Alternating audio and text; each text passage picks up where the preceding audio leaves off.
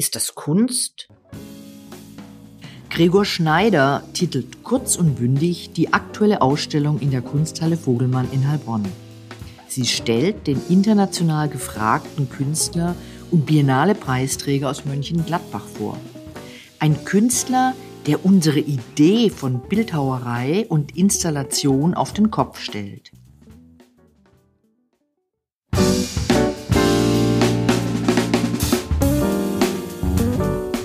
Kunstgeschichten mit den städtischen Museen Heilbronn zusammen mit der Stimme Mediengruppe.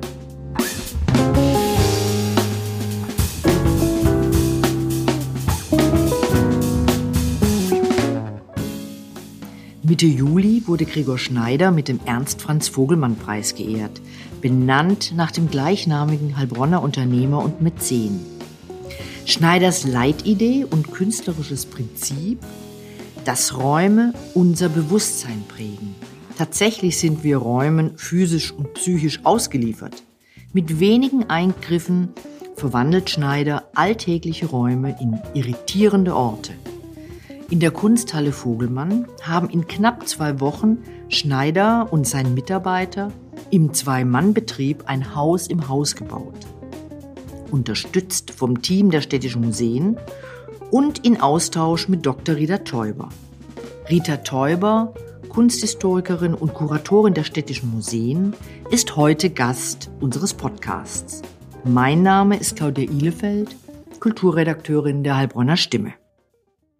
Frau Teuber, Sie haben mit Gregor Schneider diese nicht ganz alltägliche Ausstellung konzipiert und realisiert.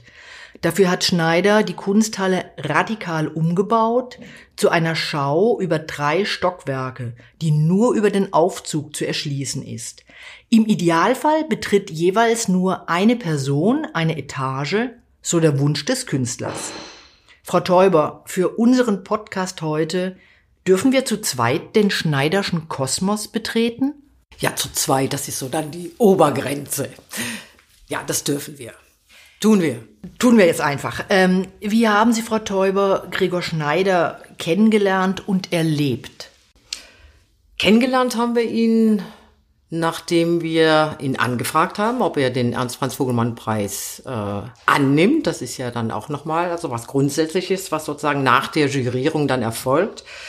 Und ähm, er hatte angerufen, hat sich sehr gefreut darüber, sah darin auch eine große Unterstützung für seine Arbeit und hat war relativ bald sozusagen zeitnah nach diesem Telefonat äh, kam er nach Heilbronn, um dann mit uns, mit Marc Gundel und mir dann persönlich zu sprechen, überhaupt darüber zu sprechen, wie eine Ausstellung äh, in Heilbronn äh, in der Kunsthalle Vogelmann aussehen könnte. Und diese gemeinsame Konzeptentwicklung vor Ort, wie haben wir uns die vorzustellen? Ah, das war so natürlich, dass er erstmal, er muss diese Räume sehen, er muss dieses Haus sehen.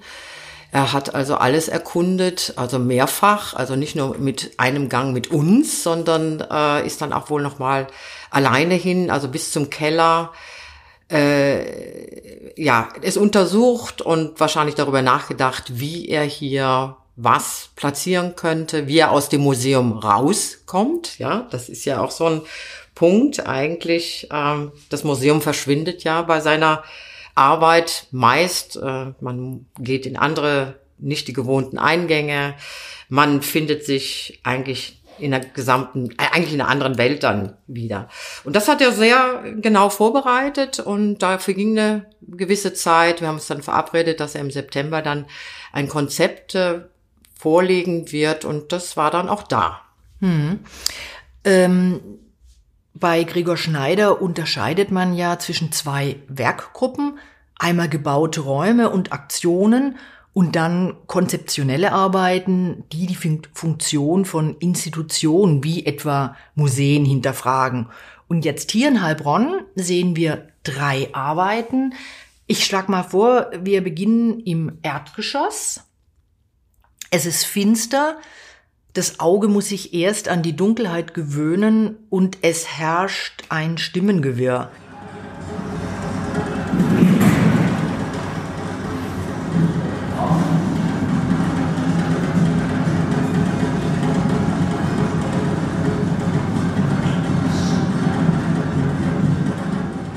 nun drei Videoleinwände und diese drei Videoleinwände nehmen drei Seiten des Raums ein.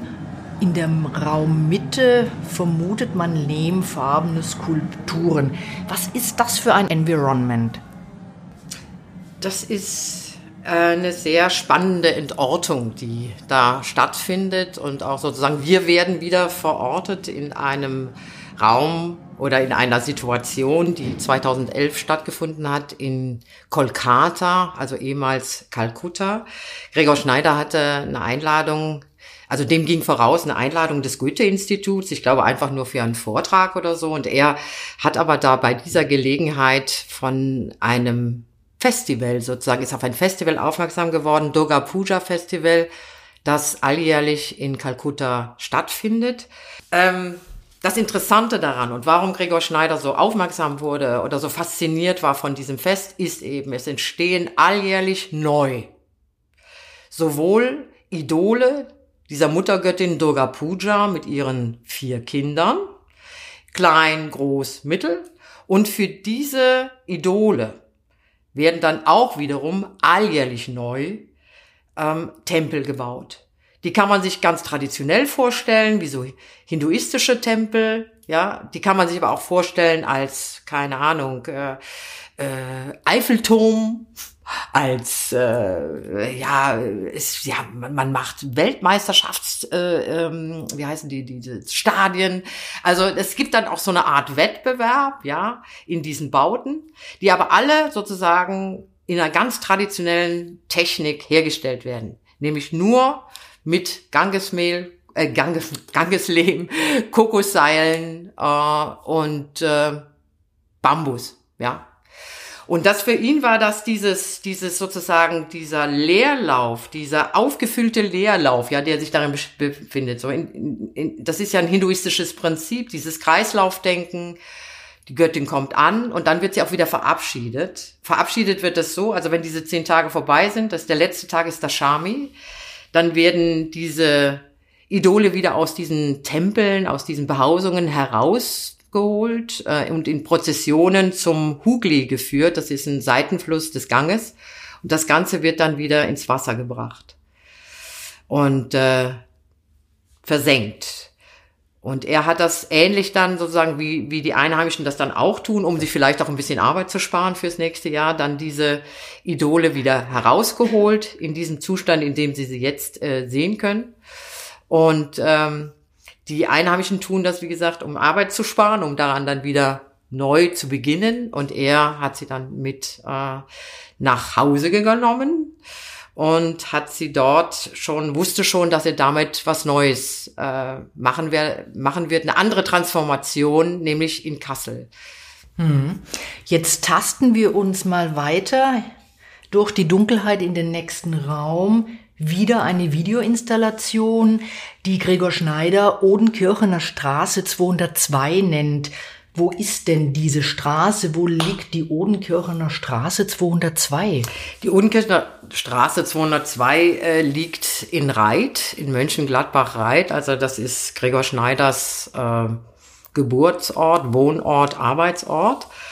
Und die Odenkirchener Straße, dahinter verbirgt sich das Geburtshaus von Josef Goebbels. Josef Goebbels wurde dort geboren in dieser Stadt. Er wurde 1933 als direkt als Reichspropagandaminister auch gleichsam direkt mal Ehrenbürger der Stadt Reit und äh, ja und es gibt verschiedene Orte, die noch an Josef Goebbels äh, mit Josef Goebbels verbunden sind, die aber innerhalb dieser Stadt nicht offen kontextualisiert sind.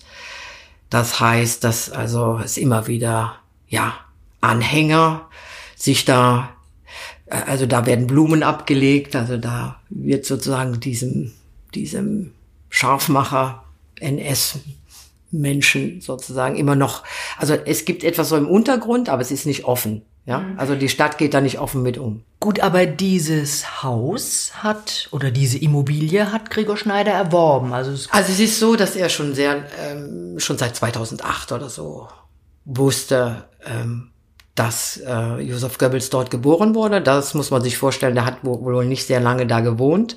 Es gibt ein zweites Haus, in dem er aufgewachsen ist, das kannte man so, aber dieses Geburtshaus äh, ist irgendwie so in der allgemeinen Wahrnehmung untergegangen. Also man hat dann eher gedacht, das ist irgendwie zerstört worden. Aber dem war nicht so. Also wenn man ins Stadtarchiv ging, dann konnte man dann schon sehen, dass dieses Haus ebenso noch existiert. Und das wusste er. Und er ist ja jemand, er hat, er, sam er sammelt ja seine Räume, er lagert seine Räume, er braucht große Lagerhallen. Und in diesem Sinn ist er sozusagen immer wieder auf diesen Immobilienplattformen unterwegs und er hat es gefunden dieses Haus. Das war auf ImmoSky oder einer dieser Plattformen und er hat sofort reagiert, um im Grunde genommen einfach auch so einen Missbrauch vorzubeugen und hat das Haus ziemlich schnell gekauft. Und entkernt? Zuerst mal hat er sich gleichsam eine Abrissgenehmigung genommen, das, äh, also erbeten von der Stadt. Die hatte er schon, konnte es aber nicht ganz abreißen. Also hätte gerne sozusagen eine spracherfüllte Lücke oder ja, gelassen. Aber dann statisch ging das nicht und entsprechend hat er sich dazu entschlossen, das zu entkernen. Aber bevor er das getan hat, also Gregor Schneider hat sich diesen Räumen ausgesetzt. Ja, wir sehen hier einmal sitzt Gregor Schneider in einer ziemlich einfachen Küche am Tisch und daneben auf einer Videoleinwand liegt er im Bett. Sind das Möbel? Original aus dem Goebbelshaus? Also aus dem Goebbels-Haus sind sie schon, aber mit Goebbels haben sie natürlich jetzt sozusagen nicht Tuchfühlung gehabt. Aber es ist sozusagen, dieses Haus ist ja, war ja lange im Privatbesitz. Äh, das, was Sie dort sehen, ist das, was da noch übrig geblieben ist. Das Interessante ist, wie gesagt, dass äh, Gregor Schneider sich diesem Haus ausgesetzt hat. Er hat darin geschlafen.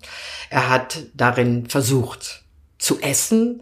Er hat äh, auf dem Dachboden natürlich, das ist natürlich auch irgendwie verrückt, äh, eine ganze Bibliothek an NS-Schundliteratur ausfindig gemacht. Also es ist ein ganzes Zimmer voll äh, mit Rassenkunde, Militärkunde, all das, was, also hoch verseucht alles. Und dann hat er das Haus erstmal filmisch aufgenommen, von Grund auf. Dann das Haus insgesamt im 3D-Scan äh, also aufgenommen und dann erst entkernt. Und diese, dieser Schutt, äh, der dann in große Bauschuttcontainer ähm, äh, gebracht wurde, diesen Schutt hat er dann zunächst nach Warschau gefahren vor die Nationalgalerie Zacchetta, in der er auch dann äh, sozusagen die Videos, die wir jetzt hier sehen, die wurden dort auch gezeigt und auch die zum Teil dieser dieser Nippes, dieser mm, Unsinn, der da in diesem Haus äh, sozusagen noch vorhanden war, äh, auch ausgestellt. Und dieser Bauschuttcontainer stand also sehr nah am jüdischen Ghetto gleichsam, wie so eine Dauerbaustelle, ne, im übertragenen Sinn, Dauerbaustelle, NS-Geschichte. Niemals irgendwie werden wir das wohl wirklich aufklären. Und er hat den Bauschutt nach Berlin gebracht. Also er konfrontiert genau. dann auch außerhalb der Odenkirchener Straße uns mit dieser Art, wie er im Interview mit unserer Zeitung sagte, den Zustand des Unfassbaren, des Unausgesprochenen zu recherchieren. Wir wir nutzen jetzt wieder den Aufzug, um in das erste Obergeschoss zu gelangen. Und danach ein weiteres Mal, um ins zweite OB vorzudringen. Wir haben es hier zu tun mit zwei jeweils identisch gebauten Raumfolgen. Hier werden wir ja quasi zu Eindringlingen. Ja, was hat Schneider hier gebaut? Eigentlich authentische Räume einer Wohnung. Ja, das sind alltagsweltliche Räume, wie er sagt, dann wirklich standardisierte Wohnungen. Äh, was er hier gebaut hat, also das ist interessant, ich muss sagen, jetzt für mich ist das, ich bin sehr, sehr froh, sehr glücklich, dass wir uns wirklich entschieden haben, das erste OG und zweite OG in dieser Form äh, äh, umzugestalten. Es gab vorher noch so eine andere Idee.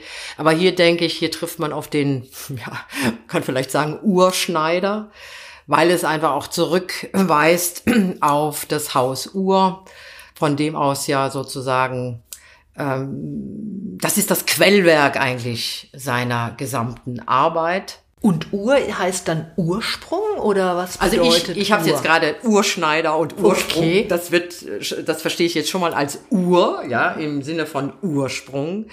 Aber sein Haus UR, müsste man es ja dann sagen, entspricht der Unterheidener Straße in Reit, also ein Wohnhaus, was seine ja, was aus dem elterlichen Betrieb kommt und was man ihm halt mit 16 zur Verfügung gestellt hat, indem er schon ein, also auch einige Arbeiten entwickelt hat, aber dann letztendlich zu der, zu dem kam, was, was, ja, was, was ihn ausmacht, was seine Arbeit ausmacht, eben in sich in Schalen sozusagen in dieses Innere dieses Hauses hineinzuarbeiten.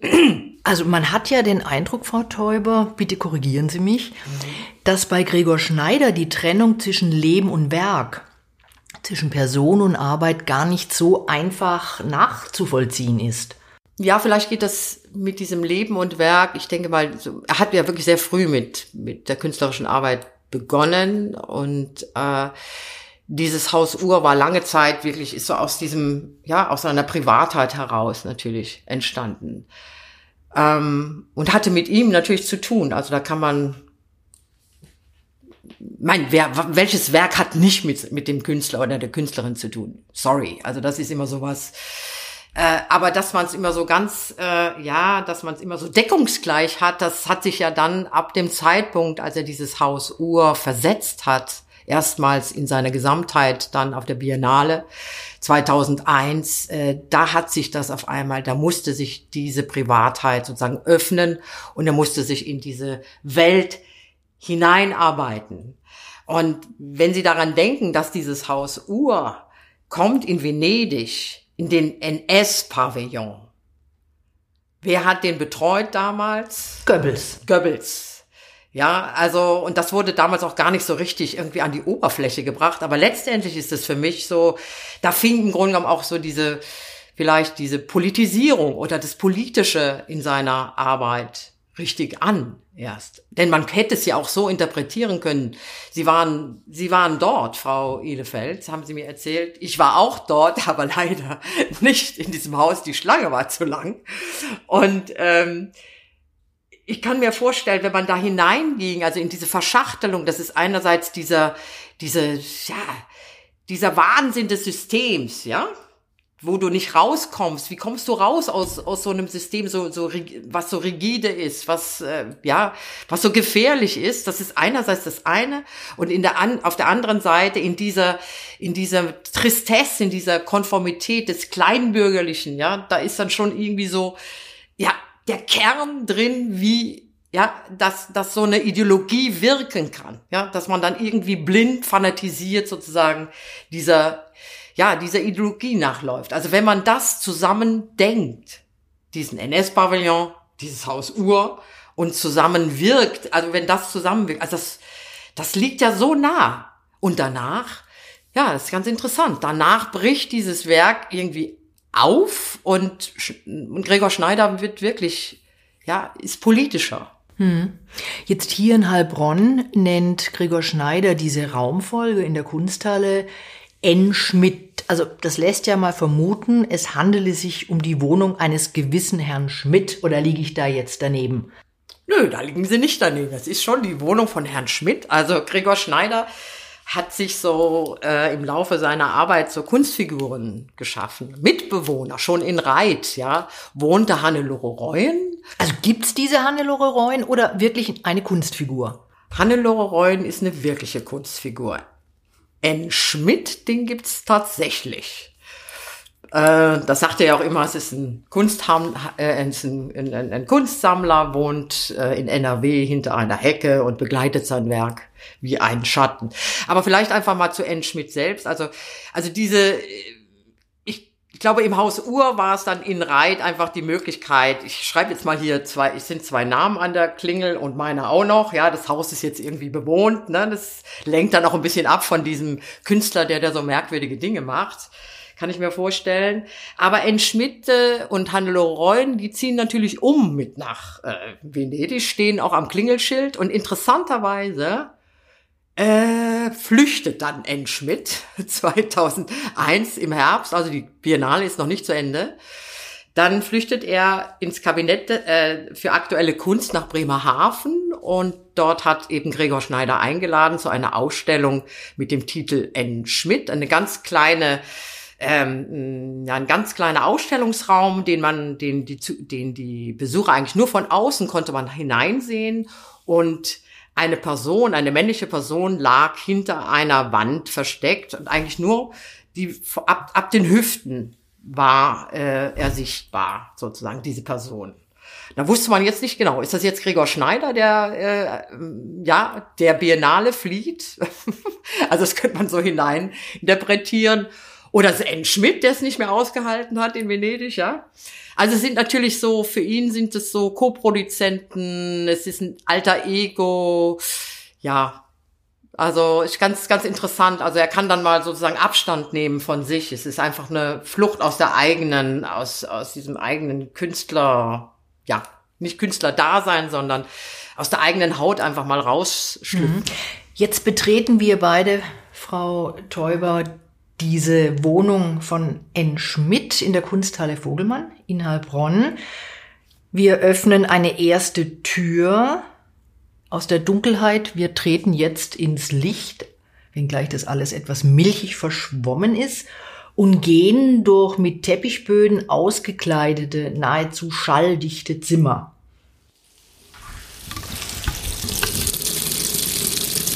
Nun gehen wir weiter in ein gekacheltes Bad in beunruhigend kaltem Weiß, so empfinde ich das. Wasser läuft hier aus dem Hahn im Waschbecken das scheint nun der fließende Übergang zu sein zwischen Kunst und Leben. Ja, also ist interessant, dass Sie sagen, dass Sie gerade aufs Bad kommen, weil da das Wasser eben fließt, ne? weil es da so eine Lebendigkeit äh, äh, gibt. Das ist es ja auch. Also so, er ist ja eigentlich, er, er versetzt die Realität sozusagen, das Leben ins Museum. Also das ist ja ein, ich meine, das kennen wir aus den 60er Jahren. Kunst und Leben sollte ja da irgendwie zusammenkommen. Und ich glaube, das hier ist so eine ganz besondere Form, äh, wie er äh, Wirklichkeit, tatsächliche Wirklichkeit in einen musealen Zusammenhang setzt und den damit aber auch vergessen lässt. Ne? Und durch dieses Bad gehen wir nun weiter in den vierten Raum eine Art Zockerraum mit Livestream und schauen Sie mal, da begegnen wir uns ja mehrfach im Bild. Zeit verschoben. Äh, jetzt bin ich aber wirklich etwas irritiert. Ja, ich meine, wenn man den, also wenn man dann noch von vorne anfängt, man geht hier in dieses, in dieses Wohnzimmer rein. Die Türen äh, schließen sich automatisch hinter einem. Ne? Deswegen, das ist auch schon mal ganz wichtig. Also die Türen müssen zu sein. Dann, sie müssen alleine was heißt, sie müssen, sie sollten alleine in diesem Raum sein. Dann gehen sie in den nächsten Raum, dann sind sie in einer Art Schlafzimmer. Es gibt kein Sitzmöbel, es gibt kein Bett, was darauf hindeutet, aber es gibt einen merkwürdigen Wandschrank, der mir sozusagen ein, mit einem verspiegelt, ja, in dem ich mich sozusagen spiegle und in der ich mich, in der ich mir begegne. Dann gehe ich von hier aus in dieses Bad, da gebe ich Ihnen recht, das ist äh, es ist so ein, ja, aber es ist auch so ein standardisiertes Bad, was man so in jeder ja, aber schon ein bisschen klaustrophobisch in diesem. Finden Sie? Finde ich schon. In diesem blitzeweiß äh, könnte auch ja, Das sind aber so ganz normale Kacheln, die kriegen Sie überall. Ne? Also okay. Hornbach, sage ich dann nur. Oh. Oder wo auch immer. Egal. Also Baumarkt. Ja. Ähm, aber das ist natürlich mit diesem, mit diesem äh, laufenden Wasserhahn ist natürlich dann auf einmal Präsenz da. Präsenz von irgendwas. Wer hat den angemacht? Warum läuft er hier? Warum macht den keiner aus? Apropos ausmachen, könnte ich den jetzt ausmachen? Nein. Warum? Könnten Sie nicht, weil es fest äh, sozusagen, das ist äh, fixiert, das geht nicht. Also das ist einmal so dieses auch auf die Präsenz von, von jemandem, die Anwesenheit von jemandem. Also das ist auch das, was, wenn Sie dann hier mit mehreren Leuten durchgehen und über irgendwas quatschen, dann kommen sie nicht an diesen Punkt. Wenn sie alleine durchgehen, dann haben sie schon das Gefühl, war da jetzt schon jemand? Hat er das angemacht? Wie Und vergessen auszumachen? Ja, geht hier jemand mir, ja, war, war jemand vorher hier? Und also allein so dieses Gefühl, so auch einzudringen in so einen privaten Bereich, das ist ja auch was, was, ja, ja, was so ein Unbehagen sozusagen, wo so ein Unbehagen aufkommen kann, ja. Ja, und dann die nächste Tür machst du auf und dann bist du in so einer Art, ja, Zockerraum wo man sozusagen in andere Welten abtauchen kann, in anderen Räumen sich sozusagen aufhalten kann. Und man sieht sich dann nochmal selber auch so zeitversetzt. Also es ist auch immer wieder diese Begegnung mit sich selbst, ja, mit diesem eigenen. Es ist, das findet hier in diesem, wenn Sie zurückkommen, dann ist das nochmal sehr stark eigentlich. Sie haben sich, Sie sind in diesem Monitor, sehen Sie sich. Im Moment, im ersten Moment wahrscheinlich nehmen Sie gar nicht wahr, dass Sie das sind.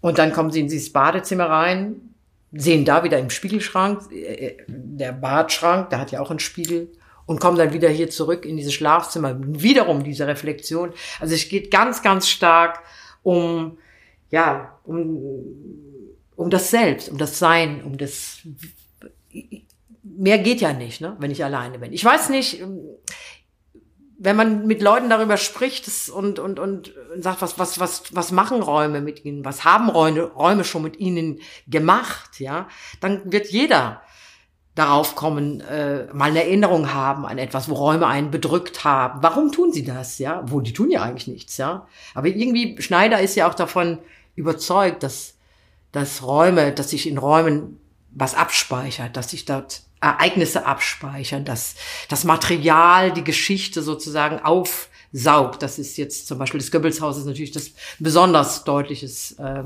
besonderes Beispiel dafür. Aber das ist auch in solchen, ja, auch in solchen Wohnungen so. Und hier geht's vielleicht auch erstmal darum, sozusagen so die vollkommene, vollkommen, mm, ja, dieses vollkommen zurückgeworfen sein auf sich selbst. Wir können Räumen nicht entkommen, ist Eben. ja ein Schneidersches Credo. Wenn wir aber nun wieder mit dem Aufzug in das zweite OG hochfahren, wir treffen oder dringen ein in die identische Raumfolge. Also das irritiert, scheint aber auch eine künstlerische Strategie von Gregor Schneider zu sein, der ja gerne mit Wiederholungen arbeitet.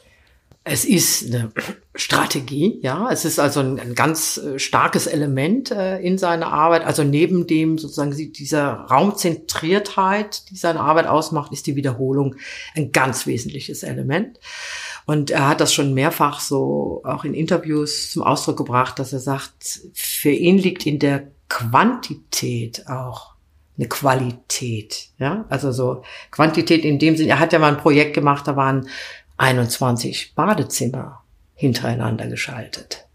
Da sind Sie im Fünf-Minuten-Takt, sollten Sie da durch, das heißt ein Badezimmer, dann in einen dunklen Raum, dann in das nächste Badezimmer. Also da muss man dann über nachdenken darüber, was, was ist das jetzt? Ne? Und äh, da ist ja die Konzentration auf das Selbst, die wird ja immer größer. Und auch das, was habe ich jetzt eigentlich gesehen? Habe ich das jetzt gesehen oder wo, wo, wo bin ich? Also es, es, es, es findet ja eine vollkommene also im besten Fall eine vollkommene Desorientierung statt. Und äh, er sagt doch selber, so wie er die Welt oft wahrnimmt, äh, ist das sozusagen das überhaupt, ja, ich mein, unser gesamtes Leben, also das, was wir tun, ist ja, also durch die Geschichte hindurch sowieso schon eine Wiederholung. Aber dass man durch Wiederholung eigentlich auch wieder was Neues erfahren kann, weil es detaillierter wird, weil es präziser wird, wenn ich mir die Dinge anschaue. Und das wird den Menschen, die hier durchgehen, den Besuchern wohl genauso gegangen sein, die dann schauen, die dann sich an irgendwelchen, ja, am Boden, an einem Fleck auf dem Teppich oder an einem Riss in der Badkachel dann irgendwie festhalten wollen und dann irgendwie sich merken wollen, wo war ich denn jetzt eigentlich?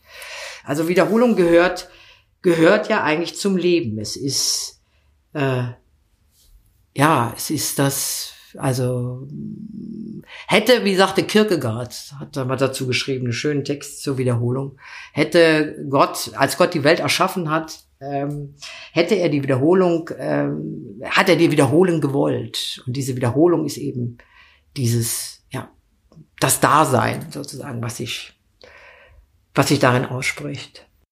Nun ist Gregor Schneider ja der bisher sechste Träger des Ernst Franz Vogelmann Preises für Skulptur. Übrigens einer mit 30.000 Euro dotiert, einer der bedeutenden Kunstpreise in Deutschland. Und dieser Preis, Frau Täuber, würdigt ja das Lebenswerk eines Künstlers. Nun ist Gregor Schneider ja Jahrgang 69 noch nicht so alt, aber Das Konzept der Ausstellung spiegelt ja diese, diese Vorstellung des Preises. Ja, das ist, wie gesagt, wir haben ja das Bedürfnis, also, oder das wäre, also daran geknüpft ist ja, wie gesagt, an dem Preis knüpft, knüpft sich äh, ein, eine Ausstellung. Und der Preis ist für ein Lebenswerk. Da würde man sich sozusagen, erst einmal denkt man sich, ja gut, das muss dann irgendwie retrospektiv sein. Jetzt Schneider hat ein enormes Werk äh, äh, geschaffen. Und da jetzt zu schauen, wie sozusagen, wie kriegen wir den Gregor Schneider jetzt sozusagen, wie kann er sich, also wie stellt er sich jetzt in der Kunsthalle dar? Und da finde ich, da hat er mit uns zusammen, aber natürlich hauptsächlich er eigentlich das, die drei Werkkomplexe zusammengebracht, die genau diese drei ja, die sozusagen in sein Werk reinreichen, ja. Es sind diese beiden Raumfolgen, N. Schmidt, die halt eben auf dieses Haus Ur zurückweisen, also das Private, das aus dem Privaten kommende.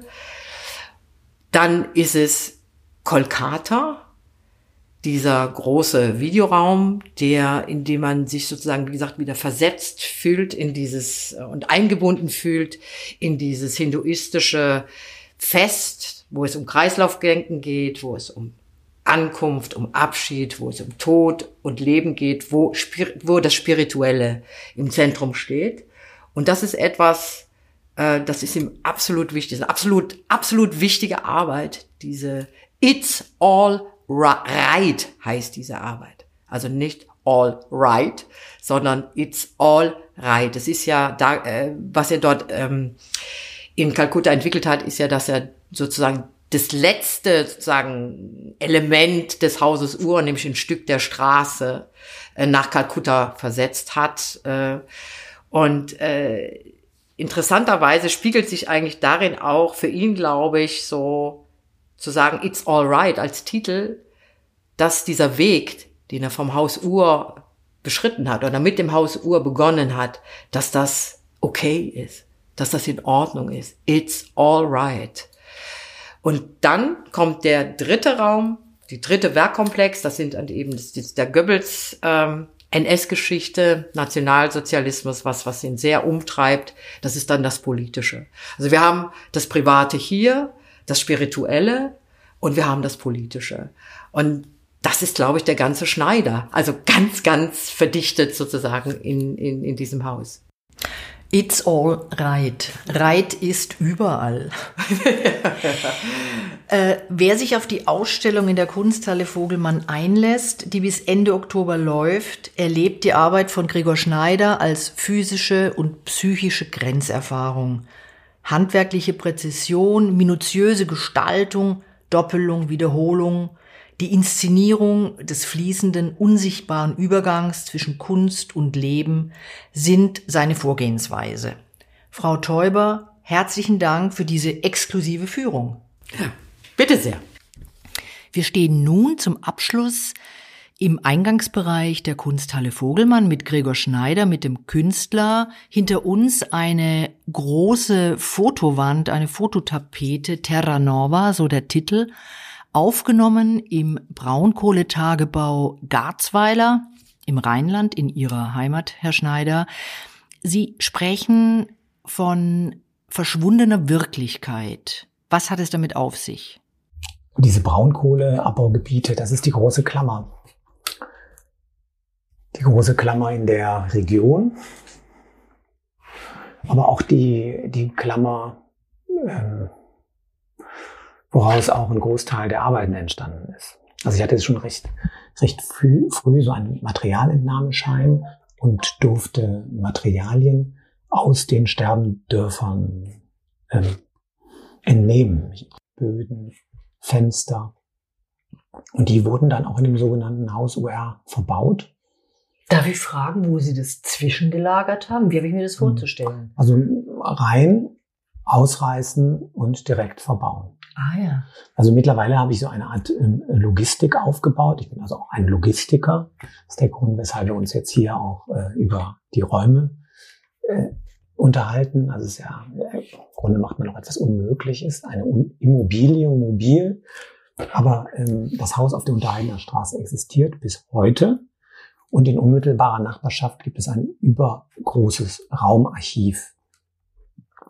Die Menschen, die schreiben sich etwas auf und ich äh, habe vermutlich auch ähm, Schwierigkeiten, mich an Dinge zu erinnern und ähm, Sammelräume, die ja auch im übertragenen Sinne beschrieben sind wie Bücher und habe dort ein übergroßes Lager, wo ich auch alle Räume lagere, die ich je gebaut habe. Also es ist das Recyceln, das ähm, Mobilmachen, die Logistik später auch eine große Rolle. Und das habe ich ein Stück weit auch ähm, ausgebaut, professionalisiert. Und das war ursprünglich natürlich viel, viel einfacher. Aber es war für mich naheliegend, in diese sterbenden Dörfer hineinzufahren, weil das eben die unmittelbare Nachbarschaft ist. Sie müssen so vorstellen, Sie sind mit Schülern in der Klasse und die erzählen am Arm, wir müssen bald umziehen, äh, das Dorf wird abgerissen, dann trifft man sich bei den Kindergeburtstagen. Also man, man ist damals auch äh, mit diesem Szenario da aufgewachsen. Und es hat natürlich auch eine wahnsinnige Dimension. Man hat mich immer gefragt, was, was hat, hat, haben die Arbeiten mit den sterbenden Dörfern zu tun? Also ich habe dann später ganze Straßen ausgebaut oder auch mich von ganzen Zimmern inspirieren lassen. Sind die Kinderzimmer entstanden. Oder fragt man nicht, woher kommen die großen Rohre, die da so durch so einen Raum äh, gesteckt werden. Das sind, da könnte man Verbindungen ziehen zu diesen Abflussrohren, die da überall liegen. Aber so eine, ein, ein, eine große Verbindung ist allein diese räumliche äh, Verbindung. Ne? Sie fahren da ein paar Meter und dann stehen sie vor dem größten Loch. Ne? Mhm. Und Sie wissen das, wir wissen das ja alle, die Scheiße muss nur groß genug sein, dann spricht niemand darüber. Ja. Und es war lange da und es hat irgendwie kein, kein wirklich gejuckt. Man hat dann so Staub auf den Autos gehabt und dieses Sahara-Staub und so. Und also die, die Sichtbarkeit ist jetzt äh, neu, sehr groß. Aber durch internationale Klimaaktivisten ist das jetzt entstanden und nicht durch äh, Menschen nicht vor Ort. Das muss man. Ort, ja. Da spielen die digitalen Medien eine Rolle, ja. das spielen aber auch die Autobahn eine Rolle, die da durchgebaut wurde. Und was viele nicht wissen, man fragt mich immer, was hat das mit Reiz zu tun? Ähm, äh, die, die also ein Reiter Elektrizitätswerk, das war damals eine innovative Idee, ähm, hat das erste Braunkohlekraftwerk in Frimmersdorf gebaut. Das war damals eine innovative Idee, mit der man die äh, Straßenbahn elektrifizieren wollte. Und daraus sind dann Frimmersdorf 2 und so weiter entstanden. Das waren dann die größten Kraftwerke der Welt. Mhm. So. Und wenn wir das jetzt äh, zu Ende denken und die Folgen und die die wir uns ja auch alle noch nicht ausmalen, äh, äh, Stichwort unvorstellbare Dinge, ähm, dann ähm, hat das Dimensionen, ähm, die, die wir uns gar nicht äh, vorstellen mhm. wollen. In unserem nächsten Podcast treten wir dann hinaus in den Stadtraum, wieder mit Rita Teuber, die uns dann zu Beispielen zeitgenössischer Skulptur führt an ausgewählten Orten in Heilbronn. Wenn Sie, liebe Hörerinnen, dabei sind, ich freue mich.